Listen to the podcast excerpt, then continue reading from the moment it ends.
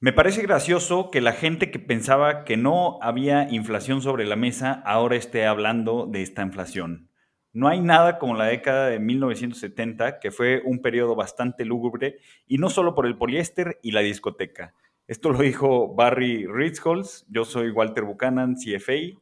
Mi nombre es Luis González, CFA, y hoy como eh, Walter ya adelantó, vamos a hablar de un tema que ha estado en boca de todos, eh, y es la estanflación. Sin más, comenzamos.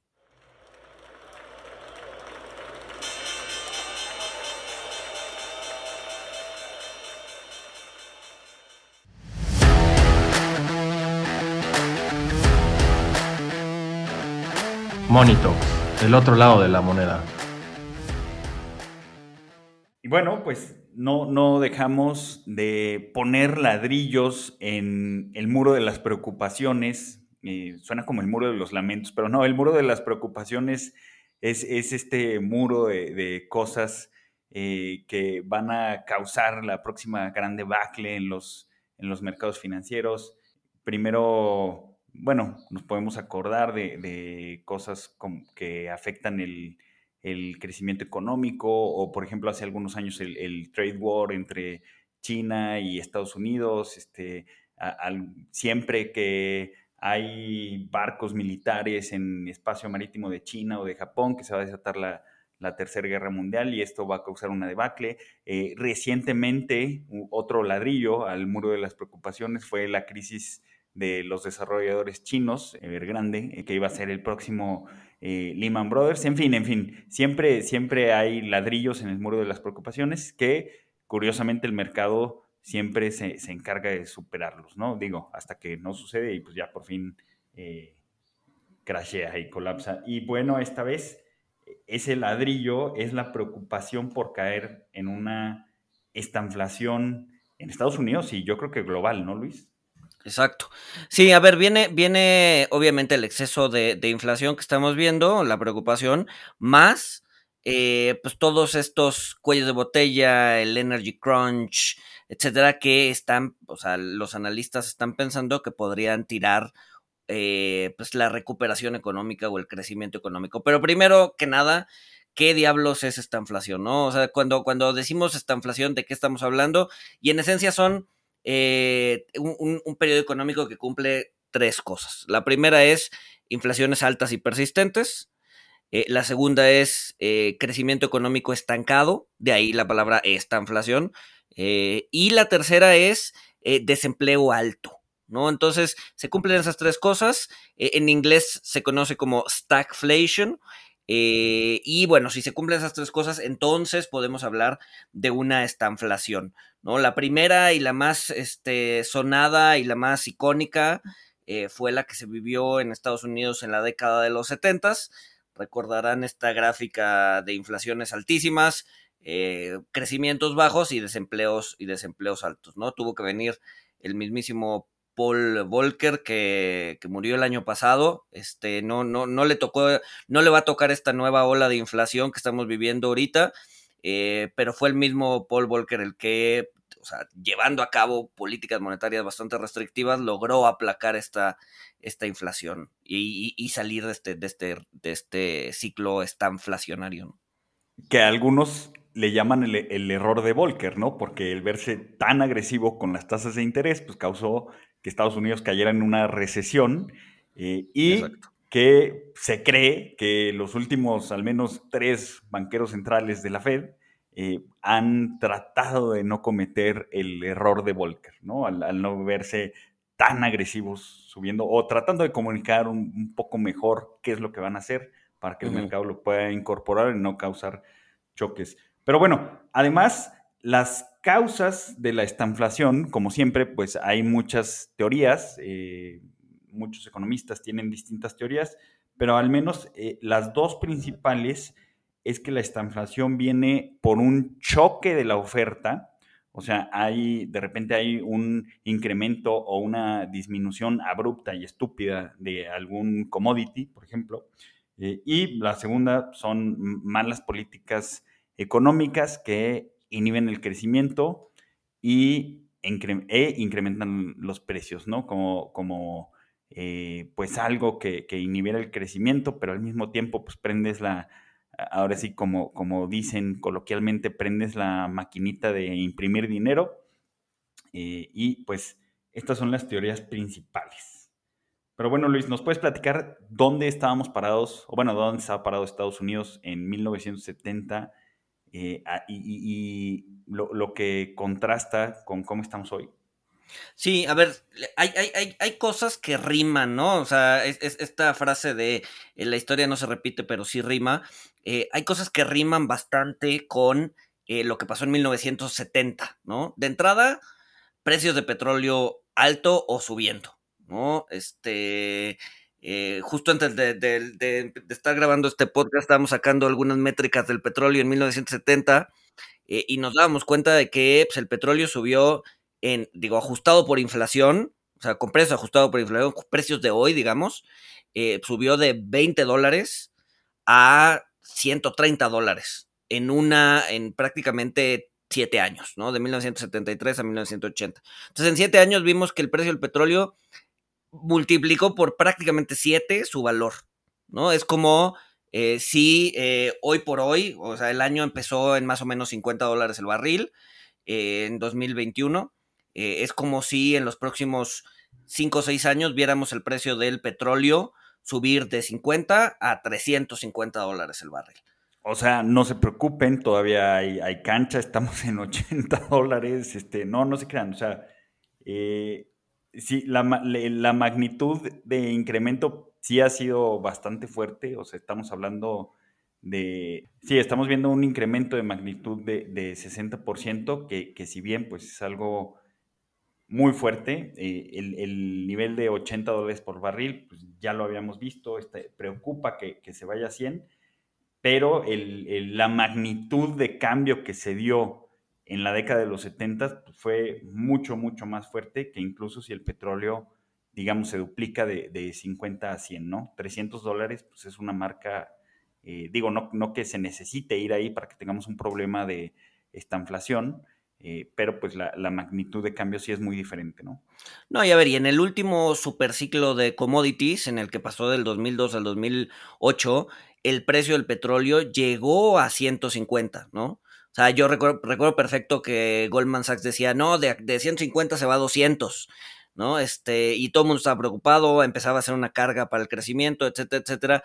No pasó de los 150, quizás algún día, pero el punto es que 150 eh, fue como el techo de, este, del precio del petróleo y ya después empezó a caer. Y estamos hablando del superciclo de commodities que no habíamos visto en prácticamente la historia del mundo, eh, que pasó del 2002 al 2008, ¿no?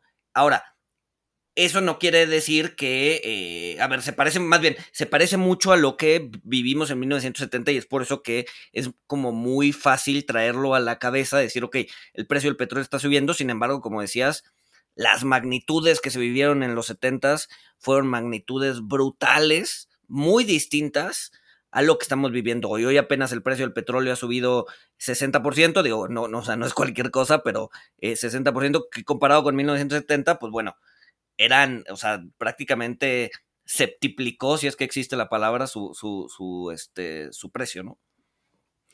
Además de que, de que ahorita, o sea, hemos tenido cuestiones con el petróleo en, en 2015 y después, eh, pues sí, bueno, durante la pandemia, donde eh, el, el, precio del barril de crudo, y no crudo de ebriedad, este crudo de petróleo, pues ha caído a, niveles que no se habían visto en, muchas décadas. Eh, y, o sea, me, parece curioso cómo cambiamos de hace algunos años de, estar hablando y de estar pensando eh, que, que, pues, la industria petrolera estaba en problemas por temas de sobreoferta, de que pues la demanda va para abajo con todo esto de, del consumo, de, sí, pues de la producción y, la venta de el reemplazo de los autos de combustión por, por autos eléctricos, la migración a energías limpias, eh, que pues ha sido un problema eh, con, con, el energy crunch.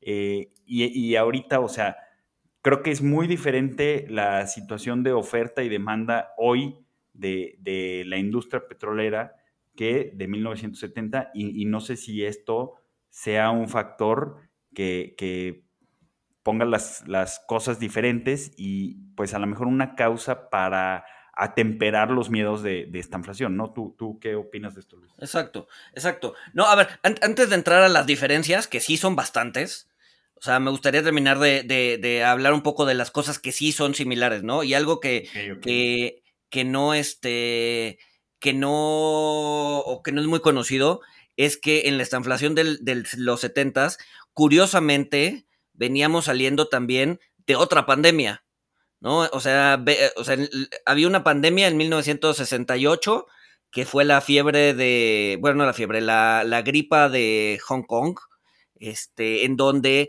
eh, sí fue global, eh, sí fue una pandemia, este, a ver, probablemente no tuvo los efectos que tuvo esta, o sea, no, no, no era un bicho tan agresivo como el COVID. Sin embargo, mucho del, del, de los analistas o mucho del material económico que se produjo en aquel entonces para intentar explicar la inflación alta era eh, disrupciones en la cadena de suministros, eh, debido a que eh, pues, la pandemia había cerrado ciertos este, sectores o había ralentizado ciertos sectores. O sea, era una narrativa muy similar a la que estamos viendo hoy en términos de pandemia, ¿no? en el 68, pues, a ver, tardaron obviamente mucho más en controlar la pandemia porque no había la tecnología. Y las presiones empezaron algunos años después y los economistas dijeron, ok, a ver, se debe a la pandemia, eh, mientras que pues, en este caso ha sido prácticamente igual, nada más que un ritmo mucho más rápido por el tema de la tecnología, ¿no? Prácticamente eh, un año eh, después de que se declara la pandemia, pues ya tenemos vacunas y ya parte de la población está vacunada, etc. Entonces se da mucho más rápido en esta ocasión. Y la tercera sería una política monetaria laxa, ¿no? En ambos, en ambos episodios eh, había una política monetaria acomodaticia, tasas bajas. En aquel entonces no había QE, eh, no había exceso de liquidez como el que había ahorita, como el que hay ahorita. Sin embargo, sí había una política monetaria laxa, ¿no? Entonces, o sea, dado, dado esto, pues es como muy fácil decir, a que estamos por entrar al, al periodo de los 70. Sin embargo, o sea, así como hay algunas cosas similares, algunas rimas históricas, eh, hay un chorro, un chorro de cosas distintas que están pasando en esta ocasión, o más bien que pasaron en, 1970 y que no están pasando hoy en día, ¿no? Eh, y el primero es atacar directo a la, definición, ¿no? Eh, desempleo alto, ¿no? En aquel entonces sí había desempleo alto y hoy por hoy no, ¿no? Hoy, hoy no tenemos un desempleo alto, ni en México ni en Estados Unidos. Sí, en Estados Unidos la tasa de desempleo ahorita pues está alrededor del 4.8% y en la década de los 70 pues estamos hablando, eh, bueno, a mediados estaba, a principio estaba alrededor de, del 5, eh, pero después de mediados la tasa de desempleo subió hasta el 8.8%. Eh, con la recesión provocada por Volcker, pues esta, esta métrica se va hasta 10%. Eh, pero pues prácticamente podríamos considerar que en 1975 la, tasa de desempleo era el doble, ¿no? Ahora, otra cosa es también, o sea, lo, lo, importante, la inflación es alta hoy, sí, sí es alta, pero también si vamos a comparar contra 1970, pues hay que ver la tasa de cambio, ¿no? Porque, por ejemplo, en, en 1975 eh, la inflación rondaba alrededor del 10%, y si bien ahorita tenemos una, inflación alta, eh, pues el último dato en Estados Unidos fue del 5.37%, en México del, 6%. Eh, si bien sí son inflaciones altas, eh, pues aún no, no se alcanzan los niveles de 1970, ¿no?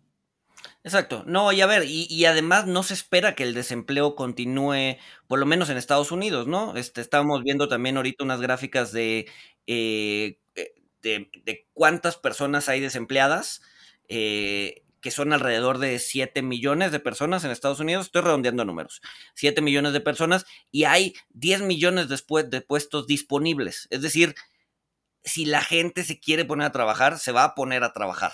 ¿no? Hace poco ponía en, Twitter una imagen de, eh, un McDonald's que estaba contratando a 21 dólares la hora.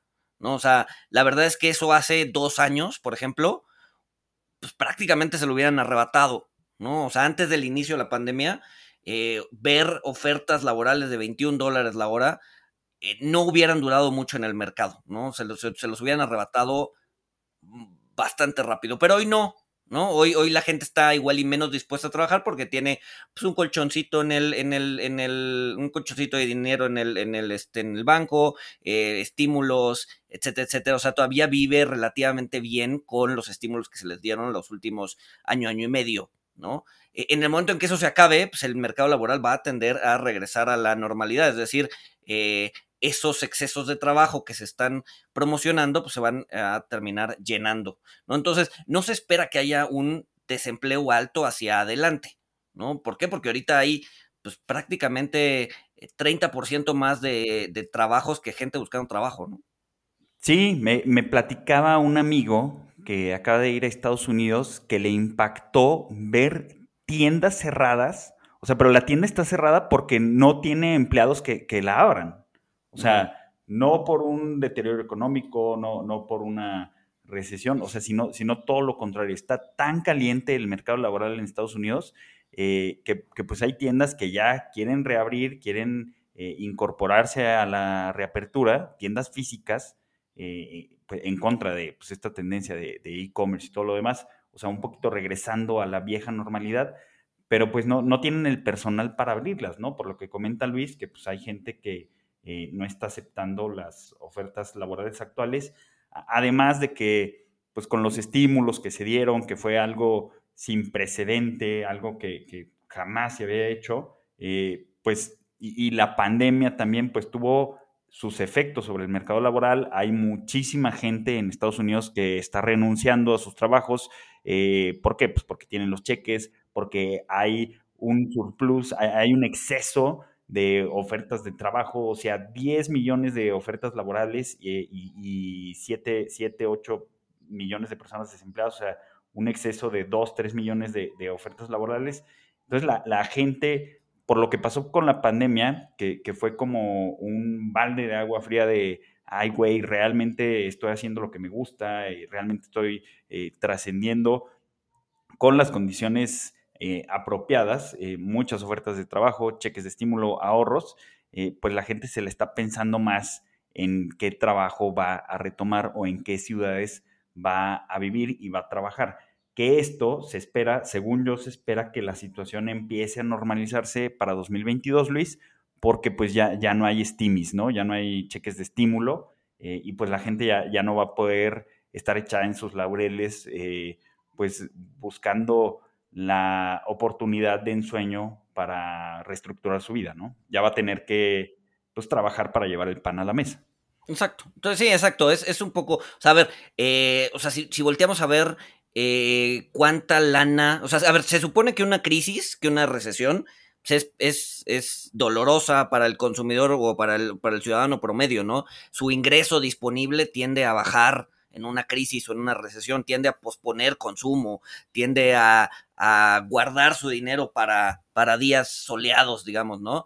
Eh, si vemos cómo, cómo se comportó el ingreso disponible de las personas, eh, por lo menos en Estados Unidos, estamos hablando de Estados Unidos, eh, el ingreso disponible de las personas en 2020 creció alrededor del 30%. O sea, ¿en qué recesión la gente tiene 30% más dinero para gastar? Pues en ninguna, ¿no? Entonces, si es o sea, sí es una, sí fue una crisis bastante, eh, digamos que sui generis en ese sentido, ¿no?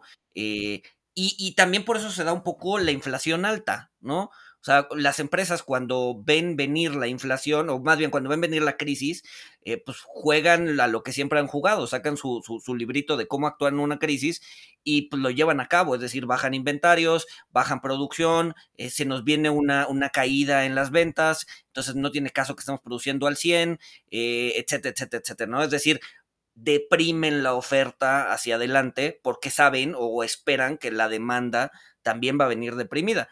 Sin embargo, cuando tienes un 30% de incremento en el ingreso de las personas, te agarra 2021 con una oferta deprimida por parte de las empresas, porque siempre ha sido así, eh, y un este y una, y una demanda rampante, ¿no? Gente que está dispuesta a salir, gente que quiere gastar, gente que tiene el dinero para gastar, y entonces, pues ahí es donde viene la escasez, ¿no?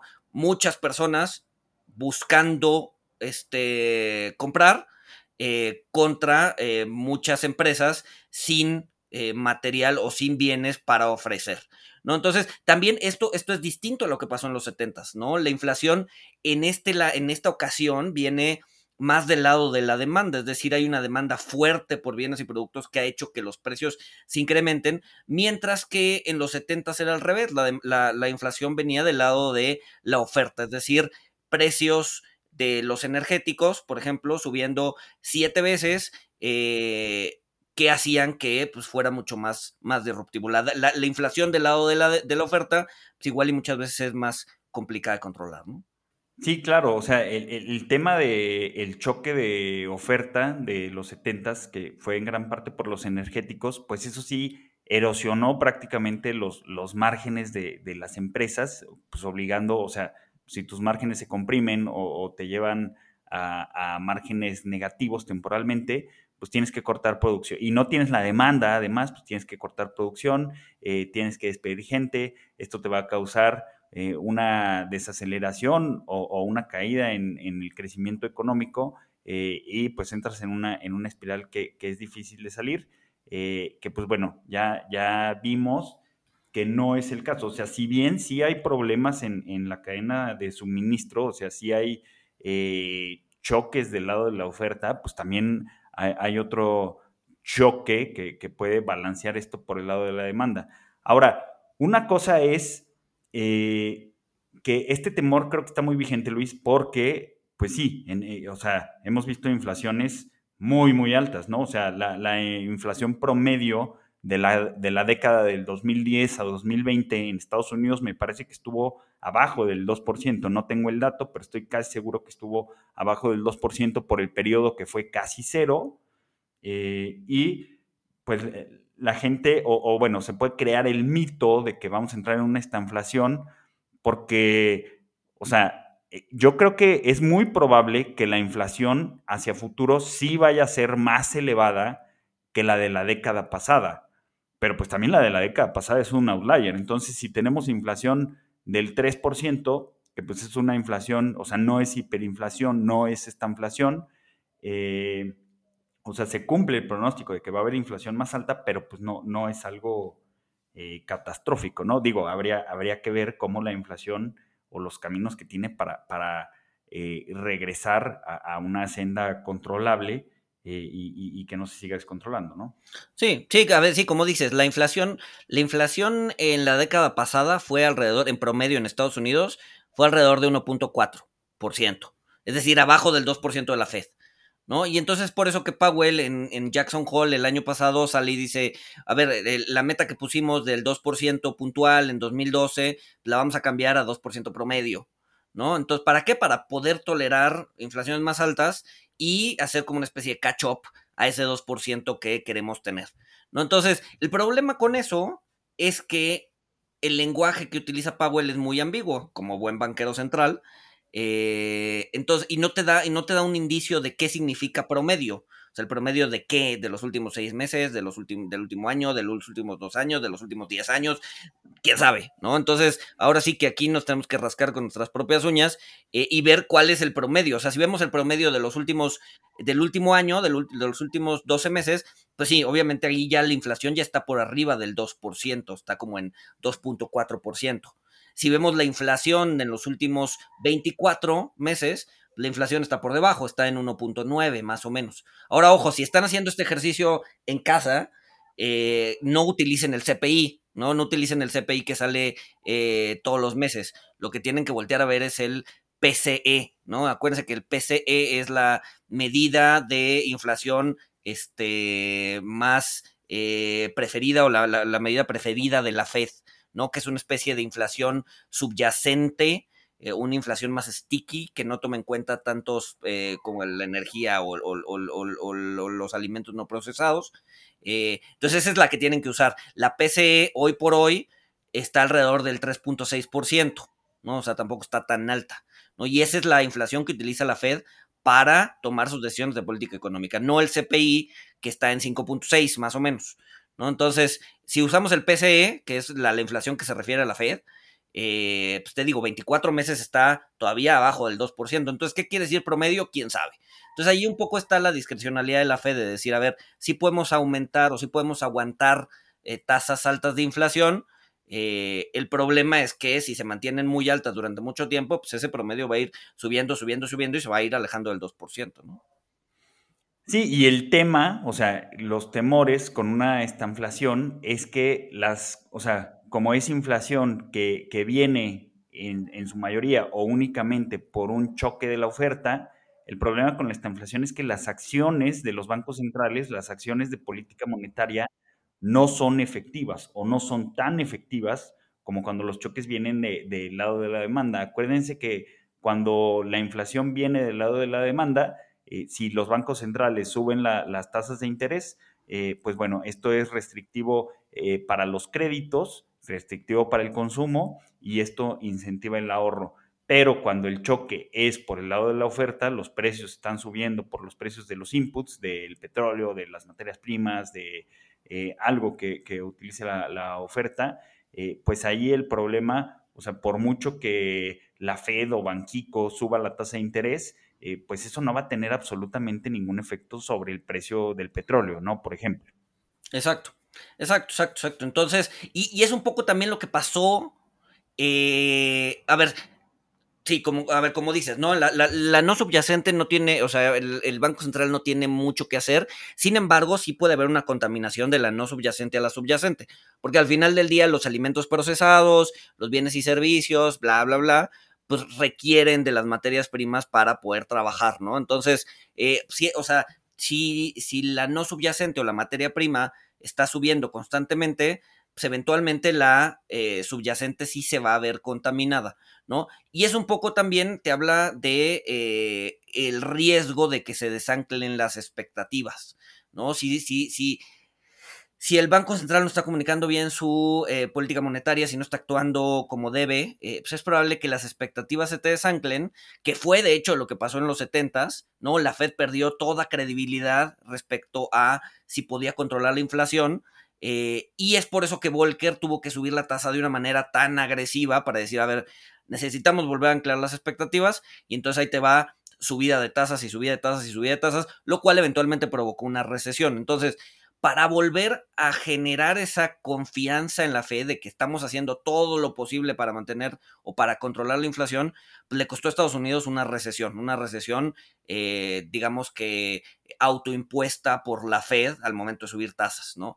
Yo creo que eso no es deseable hoy por hoy. Yo creo que por eso la Fed está comunicando de una manera mucho más, eh, como decías, Walter, mucho más este, particular y mucho más eh, constante y, mucho, y con mucho más cuidado hacia dónde va la política monetaria para no perder esa credibilidad. Porque en el momento en que pierdas la credibilidad, pues estamos otra vez en 1970, ¿no? Que es una Fed completamente inútil, que va a tener que tener este, actos grandilocuentes para que la confianza regrese a, la Fed, ¿no? Eh, y esos, y esos, y esos este, efectos o esos, eh, eh, pues sí, esas acciones grandilocuentes se van a ver reflejadas en tasas muy altas que eventualmente van a cambiar, van a causar una recesión, ¿no? Sí, a, lo mejor voy a decir una estupidez, ¿no? Pero, o sea, tienes que recurrir a, la destrucción creativa, porque si tienes inflación que viene por choque de la oferta que luego se convierte en self-fulfilling prophecies, eh, o sea, la gente ya no cree y se desanclan las expectativas, eh, pues vas a tener que inducir una, una, recesión, o sea, vas a tener que meterle un choque abrupto y de golpe a, la demanda, o sea, la vas a tener que, eh, pues sí, meter en coma o noquear de, de cierta forma para que pues las cosas vuelvan a su equilibrio, pero pues en ese, en ese inter pues hay mucho sufrimiento económico y pues, sufrimiento para las personas, ¿no? Exacto. Que, que, son los, o sea, es como, como el miedo de, de, si va a tener que volver a ver un, otra vez voy a inventar una expresión, un volquerazo o no. Exacto, exacto. Que a ver, yo creo que en esta ocasión sí lo están haciendo mucho más, eh, con, mucho más cuidado, pero como dices, o sea, hay, hay un chorro de factores que no dependen de la política monetaria, que van a depender de que se resuelvan los, los cuellos de botella que hay en, en, el mundo. Ahora, algo que ayuda respecto a ese entonces es que eh, muchas de las presiones inflacionarias, pues hoy por hoy vienen del lado de la demanda, ¿no? Entonces, eh, pues bastaría que los precios suban lo suficiente para que se deprima la demanda, para que digan, ok, está bien, ya, o sea, yo ya un coche que antes costaba, eh, no sé, 20 mil dólares, hoy me lo están ofreciendo a 40 mil, pues, ¿sabes qué? O sea, ya no me hace sentido eh, ya lo dejo de comprar, mejor me espero a que bajen los precios o me espero a que salga el modelo nuevo o me espero a que los chips vuelvan a hacer o ya no hay escasez de chips y, entonces me espero a comprar un nuevo coche, ¿no? Entonces, o sea, va a llegar un punto en donde los precios van a hacer que el consumidor posponga su consumo, eh, dado que viene del, del, lado de la demanda las presiones, eh, y eso va a hacer que eventualmente se calme la inflación. Todo eso, y es bien importante, todo eso tiene que pasar antes de que las expectativas se desanclen. El momento, o sea, si las expectativas se desanclan y esto no ha pasado, entonces ya tienes un problema, ¿no? ¿Por qué? Porque la gente dice, pues a ver, no, no, no, tiene sentido posponer consumo porque la inflación mañana va a estar más alta, entonces mejor me pongo a mover el dinero. Y algo también que ha sido bien distinto respecto al 2000, eh, digo, respecto a los 70s, es el tema de la velocidad del dinero.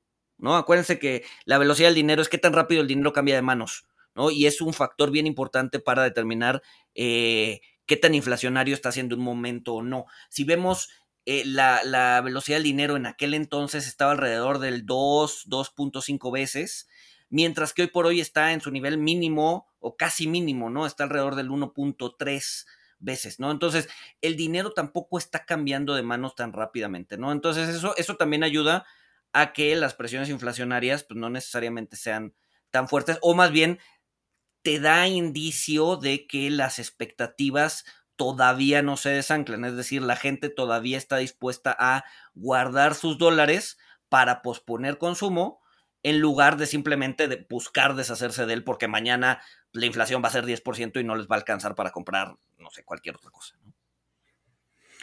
Ahora, respecto a, o sea, me voy a, me voy a brincar al tema de, del crecimiento. O sea, si bien también, o sea, hay, hay, preocupaciones del crecimiento y el crecimiento en las empresas, ahorita, Luis, creo que la, la inflación que estamos viendo eh, para las empresas es bastante manejable, o para muchas es bastante manejable, en el tema de crecimiento de sus utilidades, porque pues, pueden, pueden eh, transferir los costos al consumidor final, ¿no? Que a, lo mejor apenas estamos viendo eh, ese, ese ajuste eh, y pues los márgenes de muchas empresas pues van a, van a quedar eh, intactos, ¿no? O, no tan afectados, que no fue el caso de 1970.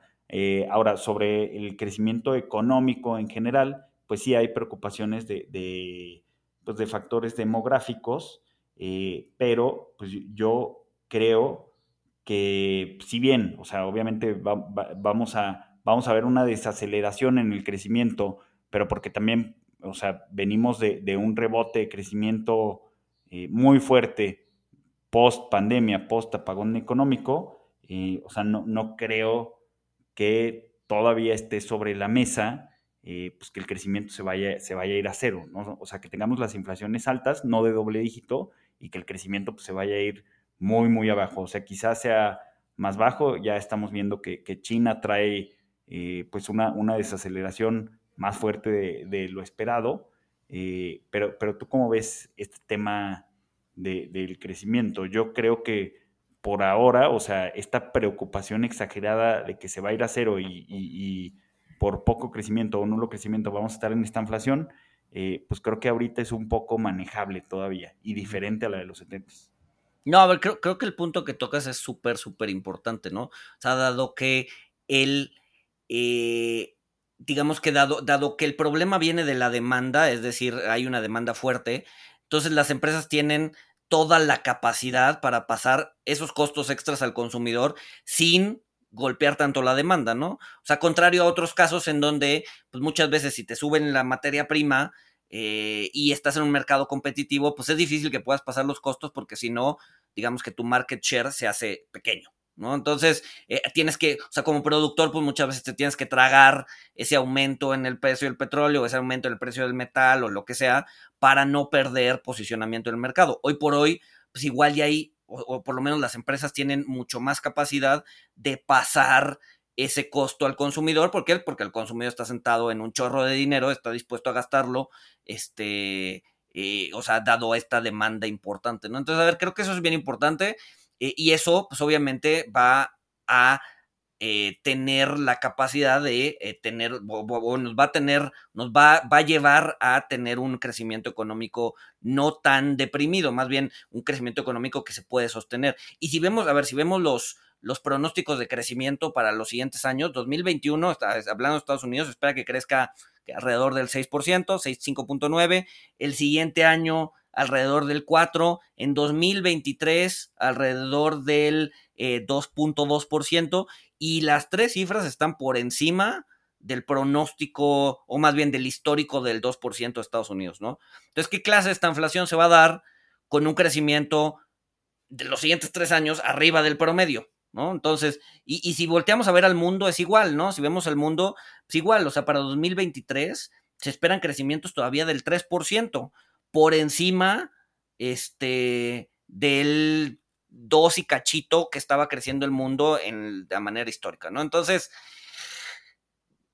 crecimientos bajos, pues se ve poco probable, ¿no? O sea, definitivamente el crecimiento se está ralentizando, ¿no? O sea, de crecer 6% en 2021 a crecer 2.2% en 2023, pues sí, el crecimiento se va ralentizando, pero es relativamente normal, ¿no? ¿Por qué? Porque ya no hay el efecto del estímulo, o sea, ya no, ya, o sea, ya no hay un efecto base, ya hay un, o sea, ya, o sea, se está normalizando el crecimiento, pero de ahí a tener crecimientos de cero, ¿no? O tener crecimientos negativos, o sea, crecimientos eh, estancados, pues no.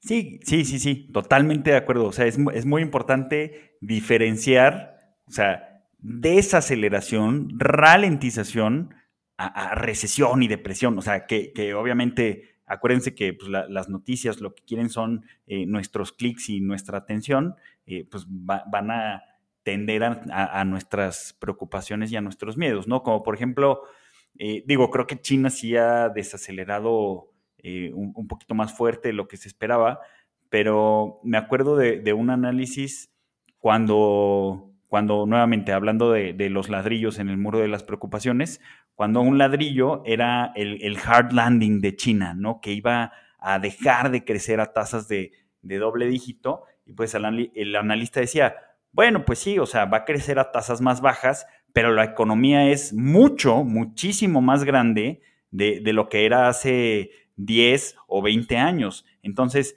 e, ese crecimiento a tasas de un dígito, pues todavía es muchísimo crecimiento, o sea, todavía es un, chingo de crecimiento porque pues estás hablando de un pastel que es mucho más grande, ¿no? Entonces, aquí hay que tener mucho cuidado a la hora de, analizar las cosas, eh, de no dejarnos llevar por palabras, eh, de tomarlas como son, de, y, no dejarnos llevar a los extremos por palabras como, como desaceleración o ralentización, ¿no? O sea, eh, esto no significa eh, eh, el fin de los tiempos o el próximo crash está a la vuelta de la esquina. digo, obviamente con, todo lo que hemos hablado, Luis, pues yo creo que pues se ven bien algunas, algunas diferencias sobre 1970.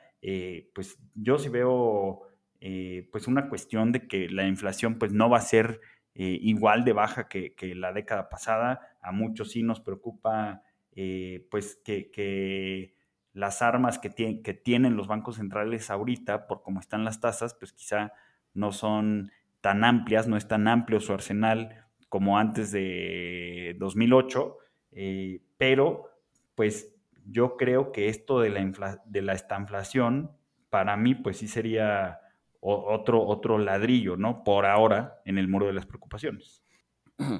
Sí, no, no, y a ver, y el problema también es la narrativa que ha estado creciendo, ¿no? O sea, si volteamos a ver qué tan seguido se han estado usando las palabras stagflation en las, en las noticias, pues íbamos a ver un incremento importantísimo, ¿no? O sea, Bloomberg tiene justamente una herramienta que, hace el conteo eh, y podemos ver que eh, pues hace algunos meses las la palabra stagflation se usaba eh, de manera diaria, menos de 50 veces al día.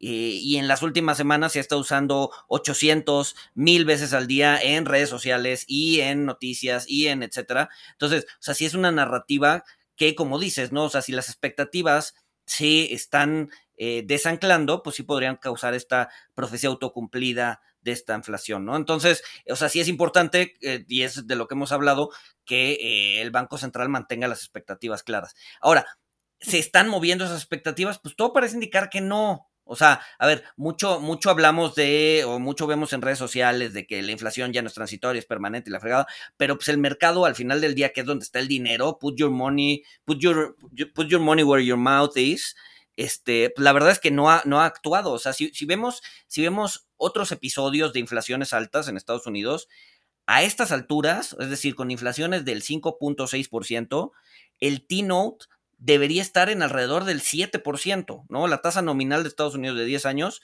generalmente en otros episodios de inflaciones altas, debería estar en 7% y hoy por hoy está en 1.5, ¿no? Entonces, o sea, el mercado no está eh, descontando inflaciones así de altas, ¿no? Por lo menos hoy, ¿no? Probablemente empiecen a subir la tasa, sí, pero a los niveles de, eh, de los que históricamente eh, han llegado con inflaciones de este tamaño, pues la verdad es que no, todavía estamos súper, súper, súper lejos de llegar a un 7% cuando la tasa está en uno y medio, ¿no?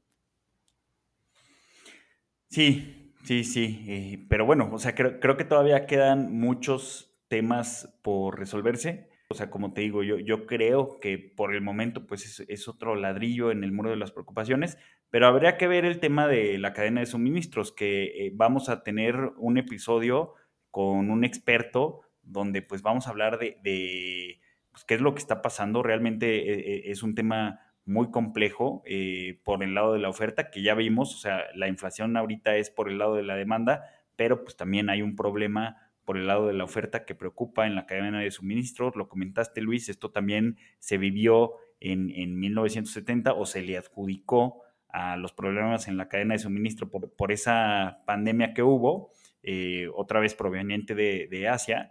Eh, pero bueno, eh, pues sí, sí hay la expectativa de que en algún punto en el tiempo, no pronto, se va a resolver este tema de la cadena de suministro, pero pues ya lo estaremos platicando en, los próximos episodios.